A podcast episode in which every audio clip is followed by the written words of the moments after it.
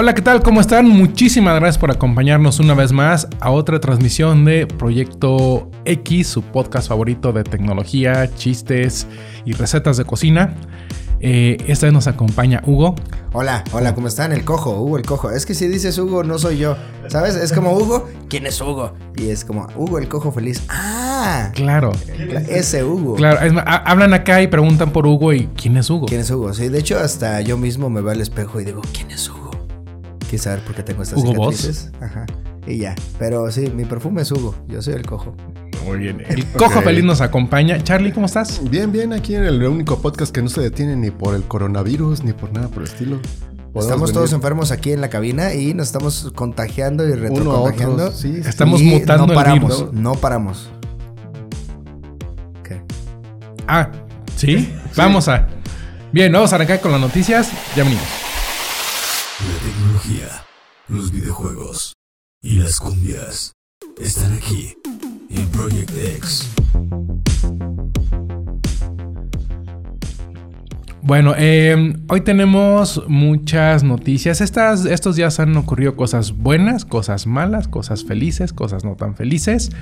Un ejemplo de las buenas noticias que han ocurrido estos días. Finalmente llegó el modo oscuro a WhatsApp. Es un modo que muchos dirán, bueno, tío Rafa, ¿y eso para qué me sirve? ¿Para qué sirve? ¿Eso en qué le afecta a las chivas?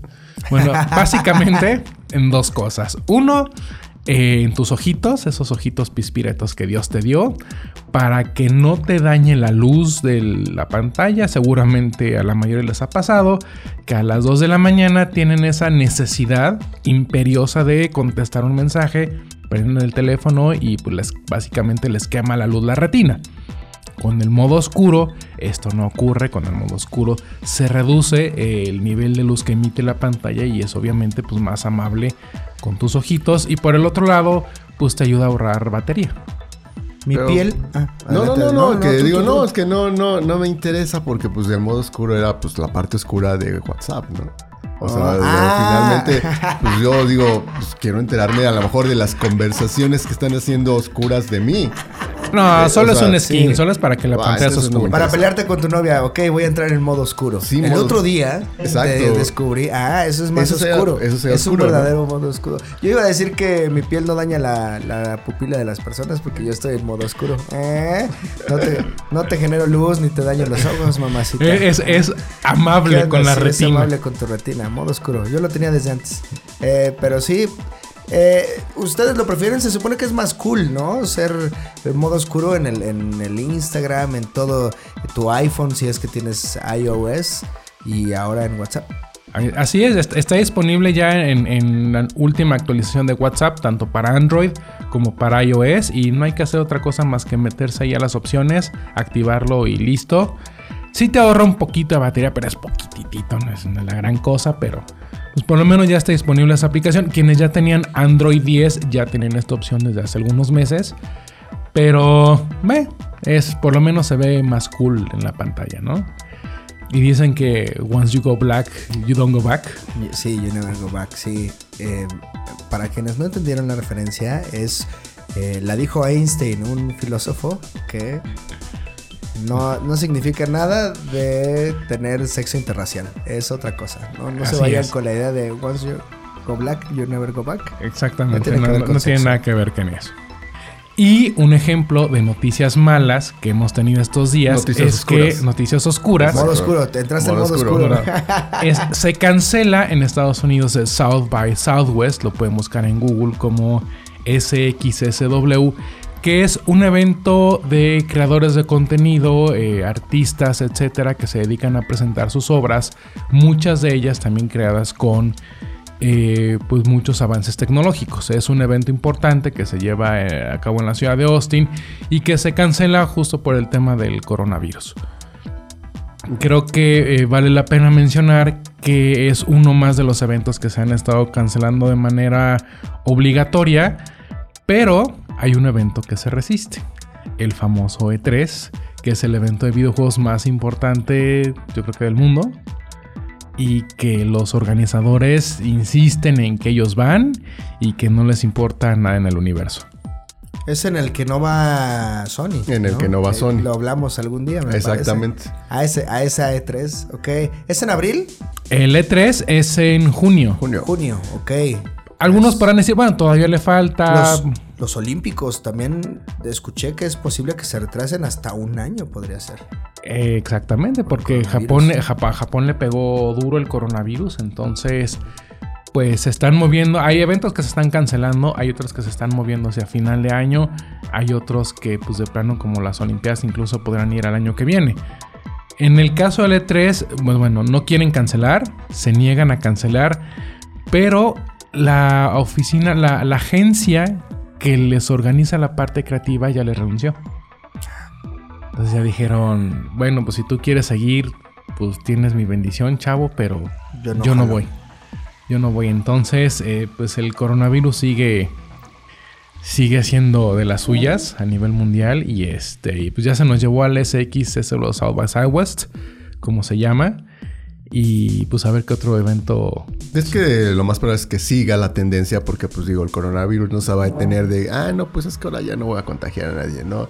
Es sino la curva va a seguir y el E3 le va a tocar, o sea, Pero ya vieron que el, el cuerpo humano, lo, bueno, el cuerpo mexicano, según las autoridades, lo puede matar en cinco días. O sea, tu organismo puede curarse de coronavirus en cinco días. o sea que aquí no nos tenemos que preocupar por el coronavirus. O sea, sí preocúpate, pues, pero de todos modos, te, si eres una persona sana, entre comillas, podrías lograr salir adelante sin tanta bronca. O sea, no es así como el, el virus zombie, no. no. Me, me acuerdo del meme del, del- bueno, no del meme, de- del episodio donde el señor Burns le dice que tiene todas las enfermedades Y se cancelan. y se cansa. Así estamos nosotros en México. Sí, es como tiene todas las enfermedades conocidas y dos que no conocíamos. So- so- solo los mexicanos les dan. Ajá, y, y con eso, entre tu tifoidea y tu y tus lombrices, como que no, no, no te mueres de coronavirus. Se, se pelean entre sí como que te ignoran un rato a ti. por el terreno. Como que te está defendiendo, ¿sabes? Como cuando se vu- vuelve bueno Vegeta. Ándale. Así, como que, ey, ey, ey, este es mío, no, no te metas con mi eh, terreno que ya conquisté. Bueno, esos taquitos afuera del metro sí, sí sirvieron de algo. Sí, todo, todo, ese, todo ese perro que he comido como que me ha dado, me ha dado resistencia al coronavirus. Y siguiendo con las noticias, pues yo creo que es que no sé si también es oscura. Eh, lanzaron el reporte, dieron a conocer el reporte del Competitive Intelligence Unit del crecimiento de las telecomunicaciones aquí en México. ok. Y, oh sorpresa, Ajá, eh, ¿quién está en primer lugar? Telcel sigue siendo eh, Preponderante. preponderante. Pues, ¿qué les digo? Básicamente todo México sigue siendo territorio Telcel. No, no nos pagaron por decir eso, pero es la realidad. Sí, la realidad, o sea, es como leyeron el informe, no es un eslogan, es como, oh, no, es en serio lo Es que están es en diciendo? serio. Entonces, y, y- y nos quedamos pensando un poco, ¿por qué es así si cuando llegó, por ejemplo, AT&T en México, todos pensábamos que iban a dominar y, y pues no? A partirla, sí. Creo que también tiene que ver un tanto el, el servicio que le están dando al cliente. Y, y no digo que el, que el servicio de Telcel sea el mejor, pero pues de, la- de, por ejemplo, de mis allegados, la mayoría que tienen ATT se quejan todo el tiempo de falta de señal, de la velocidad del internet, de la atención al cliente. Entonces, pues son ahí como cositas que ocurren. Eh, si ustedes se preguntan también cuál es la marca más vendida de teléfonos celulares aquí en México, Alcatel. no.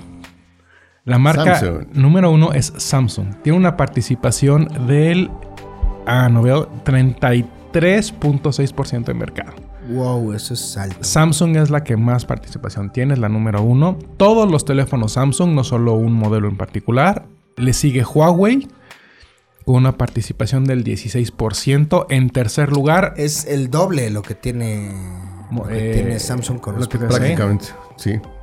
Sí, sí, sí. En tercer lugar, que no sorprende a nadie porque en realidad son muy buenos equipos. Motorola. Motorola, con el 15.1%. Cuarto lugar, Charlie. iPhone, obviamente Apple. Apple, Apple está con, ahí. con los modelos. Quinto lugar, ahora sí, como tú decías, Alcatel. Sexto lugar, LG, que pues la verdad es que como que últimamente ya no ha traído mucha Sí, propuesta. se, se- resiste a morir, pero tampoco a triunfar, ¿no? Está ahí como. Es como el Atlas de los teléfonos. del de que, o sea, no desciendo, pero aquí sigo. Aquí sigo Ajá. en la liga. Ajá. Todavía tengo mis fans. Ajá. Le sigue. Le sigue Lanix. Lanix, eh, una marca amiga que nos llevamos. Bueno, conmigo en particular se llevaba bien. Ah, no, la cagué. Ok. ¿No? ¿Por qué? Porque ustedes están con otra marca, ¿no? Con- Con ninguna. ¿Con ninguna? Somos neutrales Ah, bueno, totalmente. Yo me, llevé, yo me llevé, me llevaba chido con Lanix, pero me deben dinero, no olvídenlo, ¿saben entonces qué? no, me no deben compres dinero Lanix. los de Lanix. ¿Escuchaste eso, Lanix? Paga tus deudas. Y aparece aquí Sony. Y aparece Sony, que bueno, aquí en México este, pues ya no tiene como presencia, pero sí, sí distribuían aquí teléfonos de gama, gama media. Yo me compré el Sí Xperia. Play. O sea, yo Sí. fui de esos gamers que soñó con que, Sí. wow, tengo un celular que es una consola, pero solo podías jugar Age of Zombies y ya. O sea, no podías hacer Sí, mucho. fue un... Era, era como, ah, la verdad casi no juego con mi Xperia Play. Está como, se calienta demasiado. y Así. Era una buena idea como concepción, pero... Y ya no tuve ningún Sony. A pesar de que mi primer teléfono fue un Ericsson, de esos de... Que era el Uh, blanco con Sí. teclas anaranjadas. Sí. Sí, ¿lo recuerdo el modelo. Sí, claro. Y ya no lograron volver a posicionarse igual. nunca más. Nada. No lo lograron. Y bueno, ya nada más para cerrar este tema, eh, hay marcas que están, eh, estos como terceras partes que están colgadas de la red de Telcel básicamente, que son compañías de telefonía celular, pero que realmente no existen, no son virtuales, son operadores virtuales, como es Virgin Mobile, ¿no? Cubo, Wix, creo que por ahí Dish tenía, no, Freedom Pop a través Freedom de, Pop. de Dish, ¿no? Y pues parece ser que el caballito negro va a ser Oxo. Wow. Oxo que está entrando también a esto de las operadoras móviles.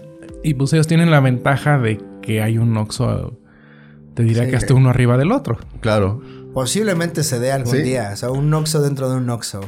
Estaría bueno. Esa Estaría idea bueno. está como, padre. ¿eh? Oye, ¿puedo ir al Por lo Oxxo? menos, Oxxo. y, y- y así ya habría dos cajas abiertas. Sí. Sí, es probable. Sería como el gato de Schrödinger, ¿sabes? Está abierta y no está abierta al mismo tiempo hasta que vas a verificarlo. ¿Eh? Ay. Este, dije algo oculto, apláudanme o algo. Entonces, bueno, si de pronto ven que Oxo ofrece eh, servicios de telefonía celular, es porque, pues sí, Pues ya hacen las recargas ellos, ¿no? O sea, ya todo el tiempo es voy por una recarga al Oxxo. Al Oxxo. Creo que ya dijeron, oye, Ahora- ¿y si hacemos recargas de nuestra Claro. telefonía? Pero dices algo bien importante porque si te van a cobrar 10 pesos por hacer una recarga de 10 pesos, entonces es algo un poco... ha- Habrá que tener cuidado ahí Sí. sobre cómo lo hagan. Otra noticia oscura. Descubrieron una falla en los procesadores de Intel de nueva generación. Que Así ya se es. O sea, justo hace un, un- No, de hecho fue el año pasado que descubrieron una falla que afectaba a todos los procesadores de 2011 a la fecha. 2010 a la fecha. Vuelven a descubrir otra falla en los procesadores fabricados de 5 años a la fecha. Y es una falla de seguridad. Y es una falla que viene de hardware. Es decir, viene ya en el procesador como tal. No es, algo física. que. Ajá, no es algo que, que con una actualización se pueda corregir. Entonces, pues Intel ahí sigue fallando en temas de seguridad. Y lo peor es que para corregir estas fallas se tiene que sacrificar desempeño del procesador. Porque se tiene que aislar por software esa parte para evitar que... y, y pierdes, pierdes procesamiento para... Claro, Wow, qué, qué cañón. Pero digo, la buena noticia dentro de esto, la que no está oscura, es que para al- entrar a, este, a esta falla de seguridad se tiene que hacer físicamente. O sea, entonces tienes que estar ahí con la computadora, con eso. O sea, no te pueden, desde lejos en línea, no te pueden hackear tu computadora por esta falla. es, es- es una buena, pero bueno, si, si dejas la computadora por ahí, si te la roban en Ah, el bueno, aeropuerto, ¿qué ocurre? no? Pero, o sea, ¿qué hackearías del procesador? ¿Accesar a todo lo que está procesando? Básicamente eh, es acces- acceder al procesador y a través del procesador ya tienes acceso a todo el sistema operativo. Ok. Entonces ya puedes ver todo lo que está haciendo el usuario, todo lo que está trabajando y pues obviamente fusilarte los archivos, etcétera. Ok. Ah, bueno, ya entendí. Entonces- Sí, sí, sí, se feo. Sí está feo y, y, pues no es mala onda, pero AMD no ha dado de esos problemas últimamente, entonces Ryzen, ahí está, compren su Ryzen o algo así. Exactamente. Tampoco es comercial pagado, pero pues ahí Eh, está. el- intuyo que tu compu no tiene Intel. No, de hecho, de hecho la mía ¿Tiene sí es- Intel? sí Sí. es Intel. Intel todos así, aunque sea el Celeron, el más feo, el más, el que casi le gana a un celular el procesamiento. Excep- sí, excepto los de décima generación. Ah, ya estamos en la décima generación. Estamos en la décima generación. Wow. Así es. Como la academia. Como la academia. Ah, espera, ¿sigue viva la academia? Sí, acaba de pasar una. Yo fui a dar clases a la academia. Oh, por Dios. Sí, así debajo en caída. Pues no, más, más bien les, les fuiste a levantar el changarro, sí, mano. Sí, ahí andamos. Ahí Ah, sí, cierto, te clases. vi Todavía- en la academia. ¿Cómo se llamaba? Sí, ¿Yolet? fuiste- ¿Todavía vive Yolet? ¿Sí ¿Era pues Yolet? no sé si viva, ya, o sea, terminó la academia y dejó de, de estar en la, como figura pública. Pero de seguro sí ha de estar ahí eh, casada o algo. Sí, les fuiste, TikToks. les fuiste a enseñar que era para tener mejor eh, en el escenario que estuvieran mejor plantados o algo así. Sí, cuando- que confianza en sí mismos haciendo chistes de sus propias inseguridades. Sí, sí, lo vi. sí. O sea, Exacto. bueno, lo medio lo vi. No, Ah, pues sí. mira, también tienen problemas de seguridad como los procesadores Intel. Exactamente. ¿Vieron? Ahí todo está Todo- todo conectado. está conectado. Sí, Conectado. los de la novena generación, que es la academia a la que fui. A ver, ¿cómo conect- Bueno, este se puede conectar a través del talento. Ajá, a ver. Eh, lanzan o existe en España un servicio que se llama Snippet. Y dirás, bueno, ¿y qué hace? Es una, es una tecnología que utiliza una inteligencia artificial para crear contenido personalizado. Digamos, tú quieres que, no sé, Scarlett Johansson te felicite en tu cumpleaños. Pero además te gustaría que a todos en tu empresa, a lo mejor 500 personas, también los felicitara. Entonces, en lugar de grabar 500 mensajes para 500 personas de Hola Hugo, Hola Carlos, Hola Chancla, Hola Rafa, lo que hacen es grabar una serie de, de palabras que la inteligencia artificial reconoce y a partir de esas palabras y de grabarla a ella, la propia inteligencia artificial crea los mensajes personalizados. No es necesario grabar 500 mensajes, tú nada más le dices qué quieres que, que grabe. O sea, con base en cierto número de palabras que grabe ella, ya adquieren todos los fonemas necesarios para... eh, Para generar todos los mensajes que necesite. Sí, pero se, se va a escuchar robotizado, ¿no? Es como, hola, Hugo. ¿Sabes qué? Eh, que no. Hay un ejemplo que está circulando que grabaron con. Cristiano Ronaldo y no. Sí, de- si pones muchísima atención, sí se alcanza a escuchar ligeramente raro. Pero así habla Cristiano, también está medio güey para hablar. O sea, también es como un momento, sí será el Cristiano Sí real. es, ¿cuánto le pagaron? es como, "Oh, poder, hola. fútbol".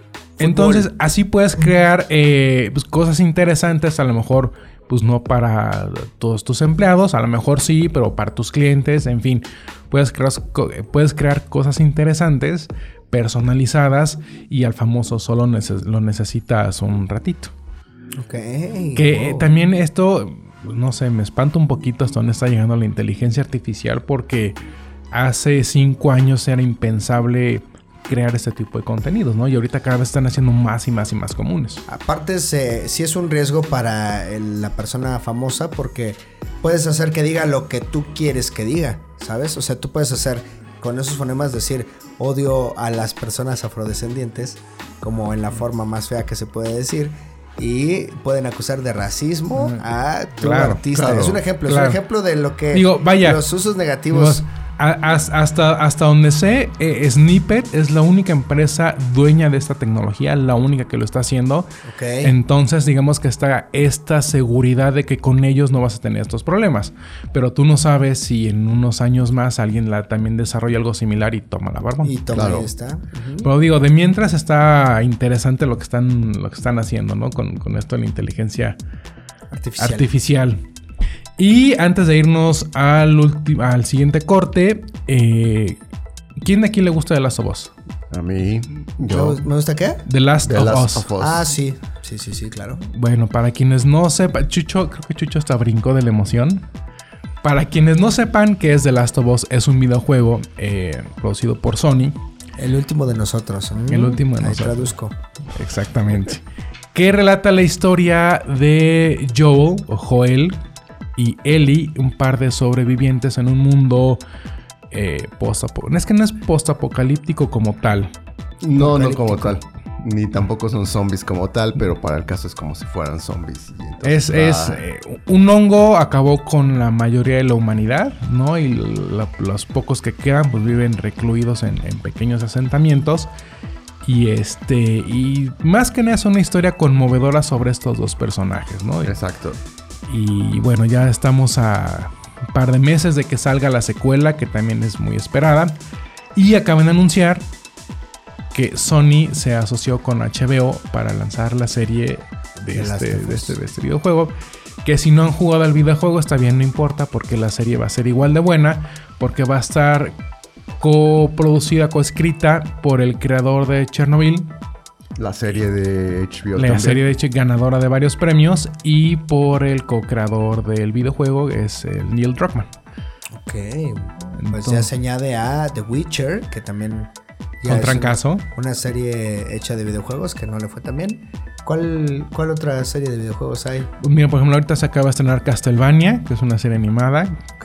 Que le fue muy bien en las críticas, aunque hay personas que dicen que no, pero los videojuegos ganando terreno todos los días. Todos los días, sí. Entonces también ya está anunciada por ahí la película de, bueno, no oficialmente, pero es que viene la película de Uncharted con Tom Holland y ¿cómo se llama? Marky Mark. ¿Creen que algún día saquen la película de Pong? O sea, así tal cual. No lo dudo. Pues, pues mira, si sabe. Dos barritas con rivalidad eterna. Pic. Dios, pues, mira, si, Adam Sandler se aventó a sacar píxeles. Ah, sí, sí, claro, podría ser, podría ser. Sí, creo que, que Pong estaría mejor. Digo, lo ponemos en una película que no era de videojuegos, era la de Battle Chip, de batalla naval. Digo, era un juego de mesa y lo hicieron una película. Entonces, ¿por qué Pong no, eh? ¿Por Pong? Ahí está. Es cierto, hay que empezar a trabajar en ese guion. Eh, sí, el guion de Pong. Eh, vamos a una pequeña pausa porque vamos a tener una invitada que nos va a platicar de muchísima seguridad móvil. Si eres fanático de los juegos tipo Battle Royale como Fortnite, te tenemos buenas noticias pues Activision acaba de confirmar un nuevo título de su popular franquicia bélica llamada Call of Duty Warzone. Si bien todavía no hay fecha confirmada para este nuevo Call of Duty, se espera que el juego soporte hasta 150 jugadores de forma simultánea y mucha acción. Ah, y cuando llegue, lo hará totalmente gratis para la PC y las consolas. ¿Emocionado? Y ya estamos de vuelta. Traemos una invitada súper especial porque nos va a hablar de un tema eh, coyuntural, de un tema que está de moda, pero además un tema que yo estoy seguro que a todos ustedes les interesa y recién bajadita de su Uber. Nos acompaña Cecilia Román, gerente de comunicación de seguridad de Uber México. Ceci, ¿cómo estás? Hola, muy bien, muchas gracias. Contenta de estar acá y de contarles algunas cosas que quizá no conocen. A ver, antes de que se imaginen que es como la que anota en el edificio, porque también esos son gerentes de seguridad, ¿no? O sea, como... Y muy importantes. el que anota tu nombre en el edificio de que... ¿Se puede apuntar joven? Sí, pero ¿a quién visita, disculpe? No, no es ese tipo de seguridad. ¿De qué seguridad es? Bueno, pues se trata de este compromiso que tenemos de la empresa con que cada elemento de eh, contacto con la plataforma, es decir, usuarios, conductores, antes de un viaje, después de un viaje, antes de un pedido de Uber Eats, después de un pedido de Uber Eats, hay elementos de seguridad porque estamos priorizando la seguridad en todo momento. Entonces, esa es eh, mi rol, eso es de lo que les puedo platicar y algo que me parece pues especialmente interesante para contarles acá es que la forma en la que le entramos al tema de seguridad considerando que, digamos, este es el compromiso global que tenemos para todas las ciudades, pero a la vez estamos operando en la realidad de América Latina y en la realidad, desafortunadamente, de México, que no es ideal en temas de seguridad. La forma en la que resolvemos estas dos situaciones es a través de tecnología. Que, justamente es eso, ¿no? Eh, eh, cómo las personas se pueden sentir más seguras y sobre todo creo yo estos días las mujeres que a veces pues, se suben al transporte y ya no saben si van a llegar a su casa.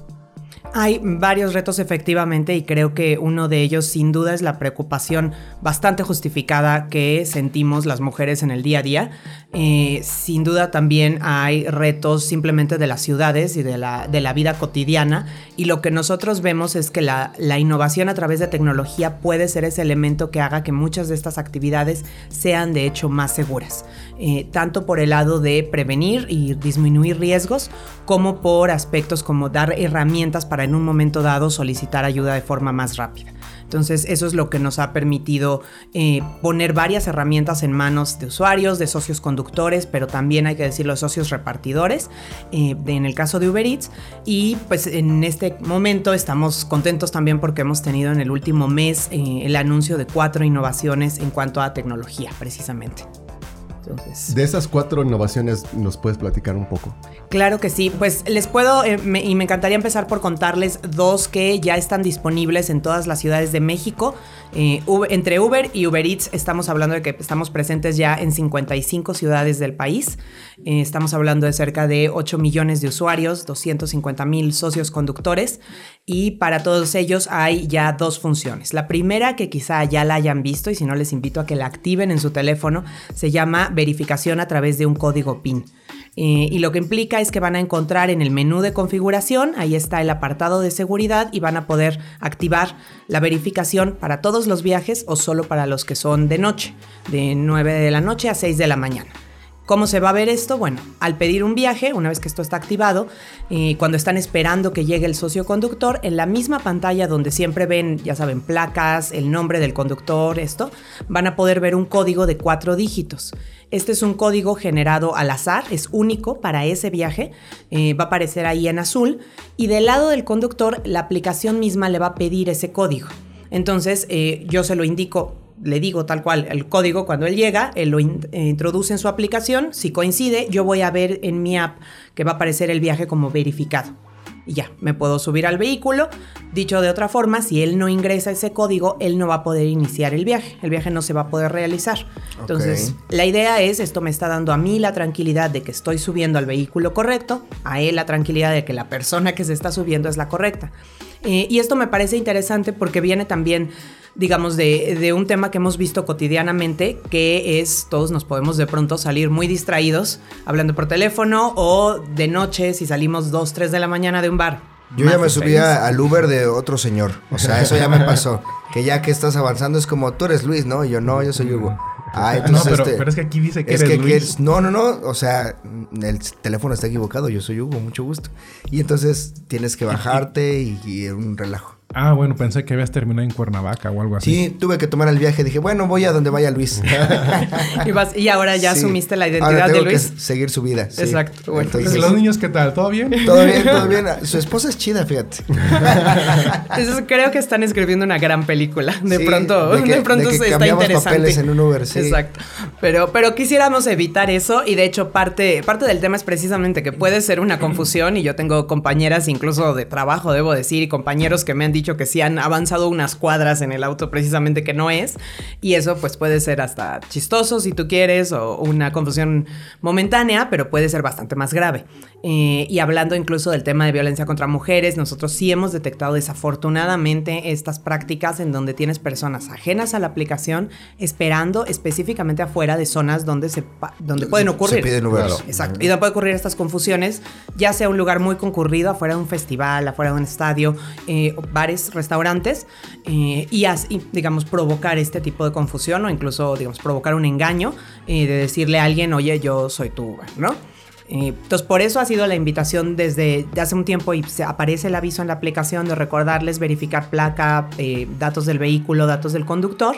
Pero, digamos, esto que estamos anunciando ahora del código PIN, pues es una herramienta más que con tecnología puede hacer muy sencilla esa verificación para antes de subirse al vehículo algo que, me parece que han estado denunciando en redes sociales es esta como venta de perfiles de Uber, ¿no? Que, que pues dices, oye, pues, o sea, yo, yo, podría ir, sacar un, un, perfil, este, asociarme y la, la vendo, la rento o cómo funciona.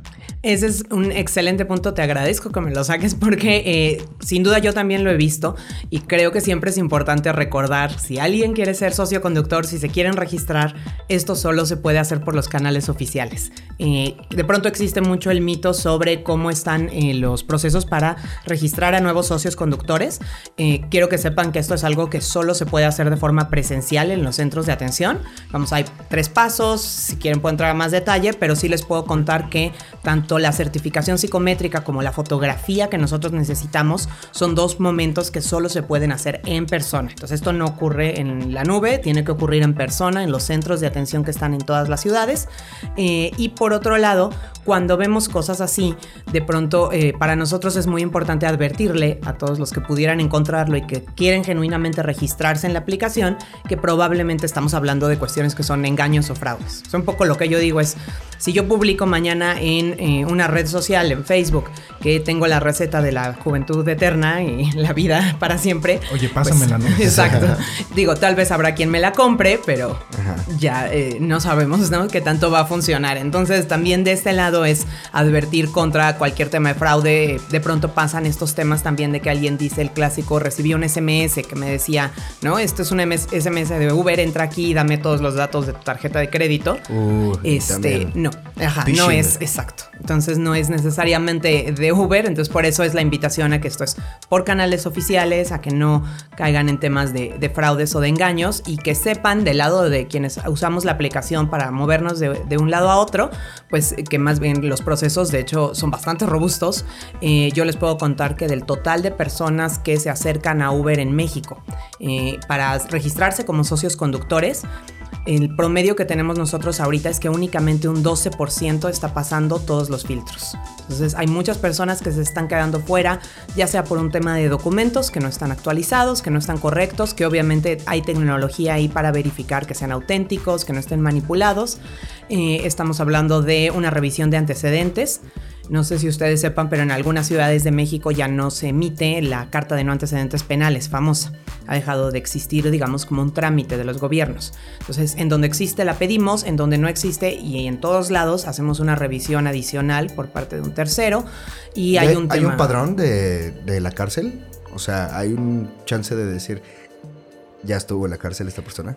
Esa es, es una, es una pregunta interesante. Yo he trabajado antes también en temas de eh, derechos humanos. Ajá. Entonces, hay una pregunta interesante en cuanto a derechos humaos en la que podría clavarme mucho, pero no, no es el- el- la, cachucha que traigo ahora. con Sí, pues es que supongo que es eh, antiderechos humanos ju- juzgar a alguien por eh, su pasado que ya pagó o algo así. Lo dijiste perfectamente, si ya cumplió una sentencia. Digamos, lo interesante es que esa es la lógica y la discusión por la que ha empezado a desaparecer el trámite. O sea, más que un padrón, lo que existe es el, el trámite y entonces el gobierno te emite esta, ¿no? esta certificación de que nunca has tenido un antecedente penal. Eh, sin embargo, pues está esta discusión que es mundial además, digamos, de qué tan válido es eso, de qué tan válido es seguir castigando a alguien cuando ya cumplió su castigo señalado por la sociedad, o sea, por la ley. Eh, sin embargo, digamos, hay información que es pública, que puede ser relevante para hacer este filtro de acuerdo con nuestros términos y condiciones, nuestras guías comunitarias, de decir, ok, hay elementos aquí que lo que nosotros estamos viendo finalmente, tanto aquí como en la certificación psicométrica, que está diseñada específicamente para Uber, es cuáles son factores de riesgo. Entonces, digamos, no se trata de un tema que decida alguien aleatoriamente o, eh, digamos, eh, nada más porque sí, con su imaginación de decir esta persona me late, esta persona no. Eh, se trata de algo más aterrizado para el, identificar esos factores de riesgo que digas, ok, esto es algo que me puede, digamos, que quiero que no entre en la plataforma para no generar ahí un tema de, de riesgo. Finalmente es prevención. Entonces, eso es lo que volteamos a ver. Esta certificación también es algo que evalúa nueve elementos, que va a estar también es de estas certificaciones que no es un examen de me la puedo aprender de memoria, ni es una respuesta de está bien o está mal. Es más bien eh, vamos a identificar si hay ahí tendencias riesgosas en ciertas eh, conductas, ciertas actitudes. Preguntan así tal cual, ¿está usted loco? Mm, no. Sí, si nos, así sí. como si nos dicen que no, ya están del otro lado. las voces, dile que no, dile que no. Bueno, poquito. Dile que estás tranquilo. Ahora, por ejemplo, ah, poniéndolo del otro lado, o sea, ¿ustedes qué medidas de seguridad tienen para los choferes? Es excelente, excelente pregunta porque eh, y, mm, me es muy importante siempre contarles que para nosotros es tan importante la seguridad de usuarios como de socios conductores. Eh, y del lado de los socios conductores, de entrada tú vas a ver que están ahí las herramientas de seguridad, algunas que nosotros vemos como usuarios y otras. Entonces estoy hablando del botón para llamar al 911, por ejemplo. Eh, que está disponible. eh, y de hecho, lo primero que debería decir es que en la aplicación tal vez no se han fijado, tal vez han visto que circula últimamente en redes sociales, pero existe en la app, cuando están en un viaje, van a ver un escudo azul en una esquina. Ese escudito azul es el que tiene el acceso a cualquier herramienta de seguridad de las que les estoy contando ahora y a toda la información sobre seguridad. Es importante saber esto. Lo tienen también desde luego los socios conductores. Ahí van a tener el botón para llamar al 911. Cuando se llama esto, tenemos en pantalla inmediatamente la información de mi ubicación, la información del vehículo. Van a ver también eh, dentro de, esta, de estas funciones de seguridad la posibilidad de compartir su viaje con contactos de confianza, como hacemos nosotros, y van a encontrar el acceso al soporte 24/7, que en el caso de ellos es con una línea telefónica. Entonces también es, es, eh, bastante ágil. Desde luego la cobertura de seguro con la que cuentan todos los viajes, también para los socios conductores. Y hay algunas cosas adicionales que creo que son interesantes. Y de hecho, adelantándome un poco de las eh, funciones que les comentaba que estamos probando eh, desde este mes, bueno, desde febrero en México, hay una de ellas que tiene que ver con la verificación de nuevos usuarios. Eh, estamos probando en algunas ciudades del país el que los nuevos usuarios, quien va a realizar su primer viaje con Uber, y no está dando de alta un método de pago electrónico, es decir, una tarjeta, va a la, la aplicación le va a requerir que escanee una identificación, INE, IFE o pasaporte. Y este es un proceso que está dentro de la aplicación, que desde luego tiene las protecciones de privacidad para que esa identificación no la va a ver el socio conductor. Es para que nosotros podamos validar que se trata de un documento auténtico y que le dé acceso entonces a realizar su primer, segundo y tercer viaje. Y esto es también algo que creemos le da tranquilidad a los conductores. Eh, junto con eso hay otras cosas menos conocidas. Eh, y si me creo que les puede interesar contarles que tenemos un proceso que nosotros llamamos de bloqueo de viajes riesgosos, que lo que hace es identificar un conjunto de variables para analizar si específicamente un viaje es de riesgo y si es así, no, se, no permite que se realice. Digamos, lo va a bloquear antes de que se pueda realizar. Esto es algo que no vemos del otro lado, ni usuario ni socio conductor. Yo no te voy a decir, digamos, este viaje no se puede realizar porque es peligroso. Y algo que para mí es muy interesante es que no se bloquea a partir. Normalmente, intuitivamente pensamos que un viaje peligroso es el que va a tal o cual zona de la Tepito, ciudad. Morelos. Ecatepec. Sí, más, sí. Bueno, ¿Y cualquier dónde? lugar del Estado de México. Sí, y, y eso hablando acá, y si vas a Jalisco, cerca de Guadalajara, todo el mundo sabe cuál. Y Sí. sí, o sea, Sí, es- cada ciudad tiene los suyos. Exacto. Ahora, para mí es interesante dos cosas. Uno, nosotros nunca vamos a bloquear así por zona geográfica. Primero porque es un tema de discriminación. Y lo que queremos es realmente ampliar el acceso. Es decir, no queremos que alguien ni en Tepito, ni en Ecatepec, ni en Tonalá se quede sin acceso eh, a la aplicación. Y es que justamente alguien que está en Tepito, pues necesita un transporte seguro. ¿no? Eh, o sea, es como justamente es lo que pido, un Uber Pues que sí, me puede- lleve. puedes vivir en Iztapalapa y no ser un criminal. Así es, sí. Digo, necesitas defenderte. Mínimo un crimen sí tienes que cometer para... Contra el vecino. Sí, sí, sí, eh, invasión de la privacidad, no de la que allanamiento de morada o algo para Algo así. para salvar no sé, algo que te haya robado un vecino así, oiga, mi tele, devuélvamela. Pero nada más, nada más, o sea, Algo- algo uno- tranquilo. Uno, pequeñito, pero ¿a qué Hay se que, ten- refiere? hay que tener habilidades, sin duda, Ajá. pero te- queremos también que tengan la posibilidad de realizar viajes. Entonces, ¿qué es lo que hacemos? Primero les decía, el, el bloqueo, digamos, las zonas geográficas sería un tema discriminatorio, pero además sabemos que el delito no necesariamente se comporta así. Y sin ponerme a lo mejor muy ñoña en mis temas, porque a mí me gusta mucho también el tema de teoría de prevención del delito, pero lo que nos dice es no se comporta por zona geográfica específicamente.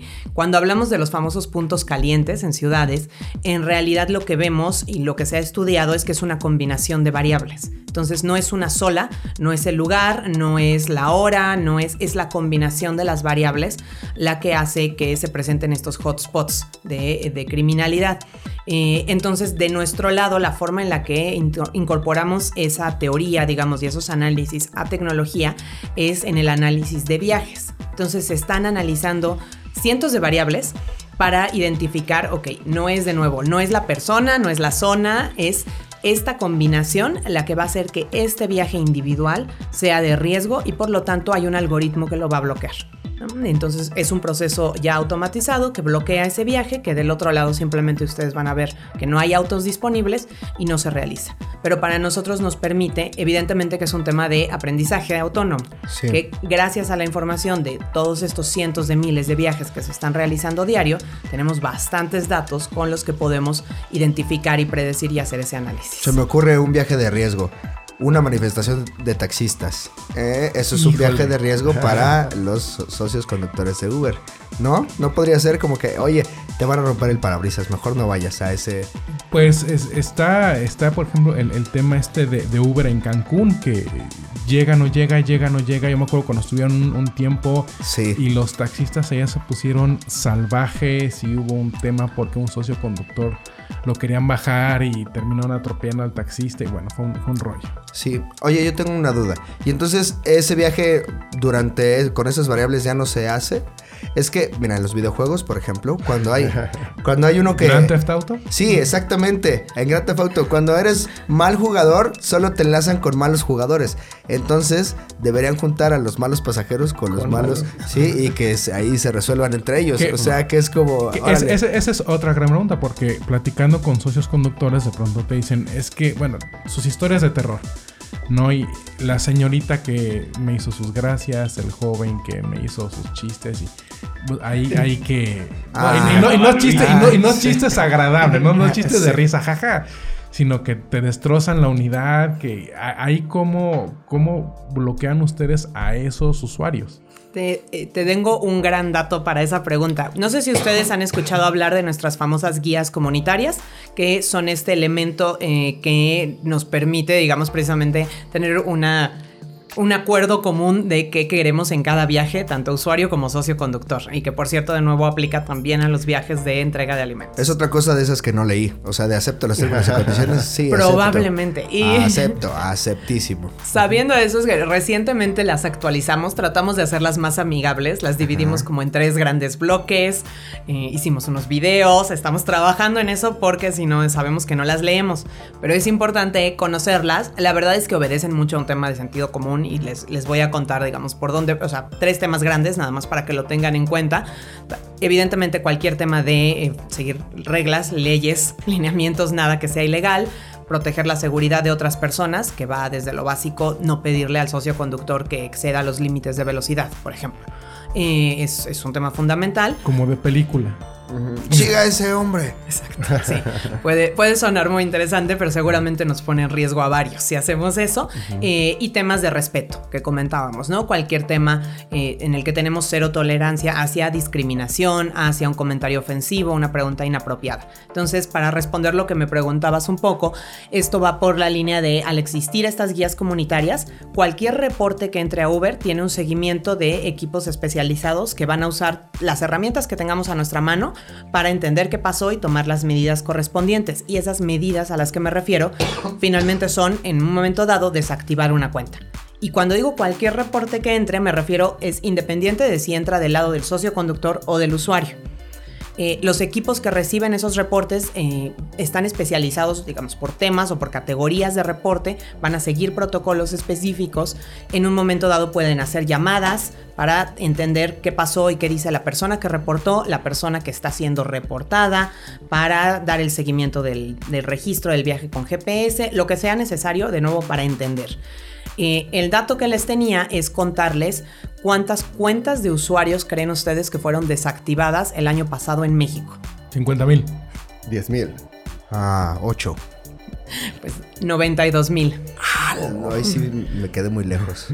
Sí, te acercaste un poquito más ajá, por No, incumplimiento de estas guías comunitarias y términos y condiciones. ¿Y de. ¿Y de conductores? De conductores, no, el del año pasado no lo tengo. Hace eh, un año fueron 23 mil cuentas. Eh, desactivadas. De nuevo, estamos hablando, hay 200 mil- 250 mil socios conductores, 8 millones de usuarios.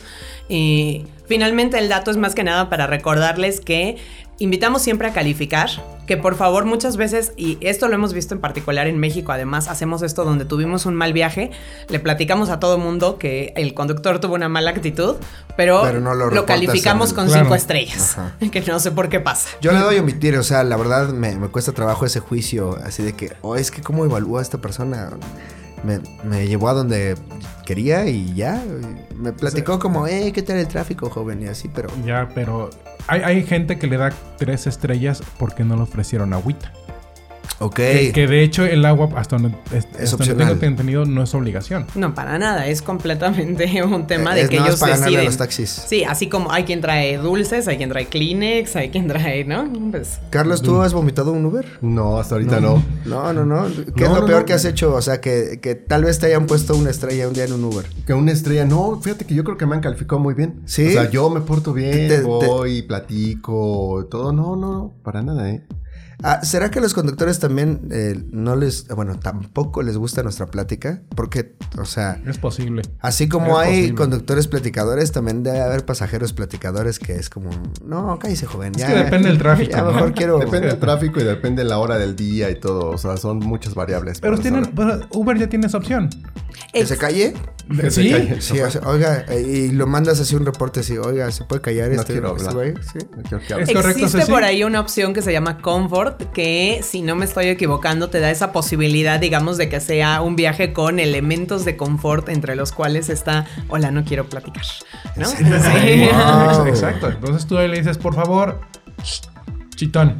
Pero eso se está perdiendo porque antes, o sea, el, el- bueno, porque el pasado de Uber es el taxi. Entonces eso era como, como, güey, ¿qué, qué le voy a aprender a este conductor? Que, que está todo loco, porque Pues- normalmente te dan asesoría marital y todo, te lo dan completo. Psico- psicología, todo te toca. Sí. Eso llega a pasar. Y digo, creo que algo interesante es eh, precisamente para nosotros es todos los días estamos poniendo a dos personas que suelen ser desconocidos en un mismo vehículo para hacer un trayecto de punto A a punto B. Entonces, hay, digamos, eso puede provocar todos los días cientos de miles de buenas experiencias, buenas conversaciones, trayectos a lo mejor que no son memorables, que son tra- tranquilos y que no, no te provocan ningún recuerdo, y luego pues desacuerdos, mala comunicación, cosas Etcétera. incómodas. Oye, y ya para, para ir eh, eh, terminando un poquito la entrevista, también haces, haces mucha referencia al tema de Uber Eats. ¿Eso quiere decir que también hay seguridad en la hamburguesa que yo pida? Sí, sin duda. Eh, de entrada porque sabemos que queremos preocuparnos por la seguridad alimentaria de lo que estás recibiendo y ese es un trabajo constante con los socios restauranteros que están dentro de la aplicación que sabemos que para ellos pues Uber Eats es un modelo que les permite crecer muchísimo eh, y ahí también hay un proceso digamos en el acercamiento con cada uno de ellos de sus propios estándares. Pero eh, más allá de eso estamos hablando también del trayecto que hacen los socios repartidores todos los días por las ciudades y para ellos también tienen estas herramientas que te mencionaba de seguridad, las mismas, la cobertura de seguro en cada viaje y mucho trabajo que estamos haciendo del lado eh, de dar más información, por un lado a ellos mismos sobre seguridad vial, información con que hemos trabajado con organizaciones eh, que están especializadas sobre todo para ciclistas, para personas en dos ruedas, pero también más allá, digamos, algo que vemos es si estamos presentes en, eh, tenemos digamos mucho contacto con quien está en un vehículo, contacto con quien está en una moto o en una bici, tenemos las bicicletas de jump, entonces para nosotros es importante abordar la seguridad vial como una cosa más grande, como este reto que podemos construir juntos, algo que hemos hecho que es un pequeño paso de, nuestra propia tecnología, pero me gusta mucho, son estos avisos que no sé si les llegaron a tocar cuando eh, vas, eh, vas a descender del vehículo, cuando está terminando tu viaje, que te recuerdan que vas a abrir la puerta cerca de una ciclovía, cerca de una vía ciclista. Eh, estos avisos se empezaron a implementar en 10 ciudades de México, si no me está fallando el dato, en el que estamos identificando no solo las ciclovías formales, sino digamos los pasos ciclistas, las partes que usan los ciclistas, porque está el tema que parece de broma, pero no lo es, del portazo. Lo que queremos evitar es que le des un portazo a un ciclista, porque puede ser, de nuevo, algo pequeño o puede ser bastante más grave. Eh, y además, más allá de eso, para mí es importante el que estemos trabajando, como les digo, esto eh, a través de estas diferentes plataformas, de decir cómo construimos una cultura para tener todos en mente que básicamente existen otros seres humanos en la calle. Ah, ¿Cómo? ¿No solo soy yo? Sí, no, no soy yo y mi celular y mi Facebook y así. Yo quiero saber algo. Dime. Co- en temas de seguridad, ¿cómo garantizan que el, el, el, eh, pues Uber Eats, ¿cómo se le llama al socio de Uber Eats? ¿Así? ¿Socio de Uber Eats? ¿Socio ¿O- repartidor? Socio repartidor, Exacto. ajá. ¿Cómo garantizan que no lamió mi hamburguesa? O sea, porque uno dice, ¿le habrá hecho una maldad a mi hamburguesa este, este chavo? Como, Yo pedí una orden de 8 y me llegaron 7. ¿En serio? Sí, o sea, sí, sí puede pasar, ¿no? Que, que es como, se perdió en el camino, le dio hambre, ya le di la propina y no sabía, ¿sabes? O sea, se, se Pues comerán mira. mis papitas. ¿Cómo saber? Hay, hay una, hay una tecnología muy avanzada que se ha implementado ahí y tiene que ver con una grapa. Ah, No sé si la has visto Sí, en es- algunos de tus pedidos. También es de Pero que seguridad. yo sepa exacto, esa es, un, esa es una recomendación y algo que hacen también los restaurantes, que precisamente es para, digamos, a mí de pronto la grapa me, me desespera porque hace más difícil que yo abra mi comida cuando me estoy muriendo de hambre, pero el trasfondo es que me da a mí esa tranquilidad de que nadie violó el paquete. Mira, esa, esa tecnología de punta. Exacto. Suena, suena importante. Qué bueno que lo inventaron en este siglo, porque pues el- en el siglo pasado, ¿qué hacían? No se conocía. Sí. Digo, ya por último, en este caso, por ejemplo, estas medidas de seguridad, ¿las están haciendo para México o son en general globales eh, las que nos estás platicando? Hay un poco de todo. Hay equipos globales que están trabajando de la mano con los locales. Eh, por ejemplo, te puedo contar que este tema del código PIN es un tema que existe a nivel global. Estamos también en el tema de la verificación para nuevos usuarios. Por otro lado, pues es un tema muy concentrado a Latinoamérica y se está empezando a probar en Latinoamérica porque eh, es una posibilidad relacionada al pago con efectivo y aquí es donde hemos iniciado con, con esa posibilidad. Tenemos otras cosas que pues ya eh, les podré contar en otro momento, pero que sepan que hay una nueva tecnología que se está usando para detectar anomalías en un viaje, detectar una parada prolongada. La próxima vez, si se queda detenido mucho tiempo el auto durante un viaje, llega un aviso que te pregunta si todo está bien y vas a tener acceso a opciones. Eso también se está empezando a implementar a nivel Latinoamérica. Y la posibilidad de grabar audio, que también empezó a probarse primero aquí en México. Está ya en siete ciudades de- del país para que tengan esa opción desde el teléfono. Es un audio que permanece encriptado y que se puede enviar como parte de un reporte a los equipos de soporte de Uber. Entonces es un equipo, es un trabajo muy colaborativo en el que vamos a estar bien, volteando a ver qué tiene sentido de escalabilidad global, pero también qué tiene esta posibilidad de impacto local. Eh, Perdón, ¿esto eh, de- del audio es opcional o...? o- Es completamente opcional. Es muy importante decir, es una herramienta más para que en este famoso escudito azul que les contaba puedan encontrar ahí eh, la posibilidad de empezar a grabar audio durante su viaje. Y es en esos momentos en los que dicen esta conversación está un poco rara. Voy a empezar a grabar porque siento, me siento incómoda o me siento inseguro. Sabemos que eso puede pasar. No queremos que ocurra, que hacemos mucho otro trabajo de sensibilización y otras materias, eh, pero de nuevo puede ocurrir porque es una interacción entre dos seres humanos. Claro, claro. Entonces, del lado tanto del conductor como del usuario pueden elegir, son ellos quienes eligen empezar a grabar y muy importante, lo que están grabando no tiene acceso ni el mismo usuario para compartirlo con sus amigos, ni el conductor y ni siquiera Uber en ese momento. La única forma en la que vamos a tener acceso y lo único para lo que sirve ese audio es para que elijan, y es una opción, enviarlo como parte de un reporte de seguridad al final del viaje. Entonces, al Ah, final del viaje yo digo, ok, si eh, realmente no pasó nada, que se borre este audio y es lo único que puedo hacer, o si quiero que Uber escuche esto que ocurrió durante el trayecto y lo mando. Este es un audio que está encriptado en el teléfono. Y del lado de los equipos de Uber, si eligen enviárnoslo, entonces hay un equipo que tiene acceso a la llave para desencriptar, escucharlo y en un momento dado utilizar esa información para desactivar una cuenta. Ok. Joven chancla.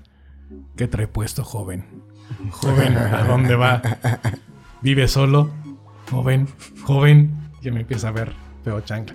Ceci, muchísimas gracias por habernos acompañado y por haber, eh, habernos abierto los ojos a tantas cosas que está haciendo Uber que no conocemos y la verdad es que siempre lo pedimos y, y ya nos encomendamos a la Virgencita, ¿no? Y a ver qué pasa, pero este, creo que son herramientas muy útiles, creo que son herramientas que es importante que la gente que utiliza Uber las conozca y aquí siempre vas a tener las puertas abiertas para pues mantenernos actualizados de lo que estén sacando. Muchísimas gracias, pues yo encantada de regresar y contarles novedades que tengamos a lo largo del año, porque vamos a seguir siempre apostando por la tecnología y por elevar ese estándar de la movilidad segura. Muchas gracias, Ceci. Gracias. Gracias, así, bye. Vamos, vamos a un corte y regresamos. Ya volvimos a aquí. Así como Microsoft, Amazon y otras compañías en los Estados Unidos, ahora es Nintendo quien le da a sus empleados tanto de San Francisco como de Redmond el poder de trabajar desde casa para evitar el contagio de COVID-19, también conocido como coronavirus. Hay que recordar que tanto California como Washington han estado muy afectados por la llegada de este virus. Ojalá más empresas se sumen a este tipo de iniciativas en lo que se encuentra un tratamiento para controlarlo. Estamos de regreso, pues ya nada más para despedirnos. Este, gracias por acompañarnos. Eh, Ojalá que les haya gustado mucho este programa. Nosotros nos divertimos haciéndolo. Y pues Hugo, bueno, perdón, Cojito. Ah, muchísimas gracias, Rafa. Gracias, Carlos, por la invitación. Y gracias a Ceci por tanto aprendizaje. Por tanta cosa interesante que nos enseñó Charlie. Pues aprendimos mucho de seguridad, así que pues esperen el próximo capítulo. Así es, Chucho Chancla. Chucho dice que adiós, gracias. Ok. Yo soy Rafa y nos vemos a la próxima. Nos vemos. Bye. Feliz cumpleaños, dice Scarlett Johansson.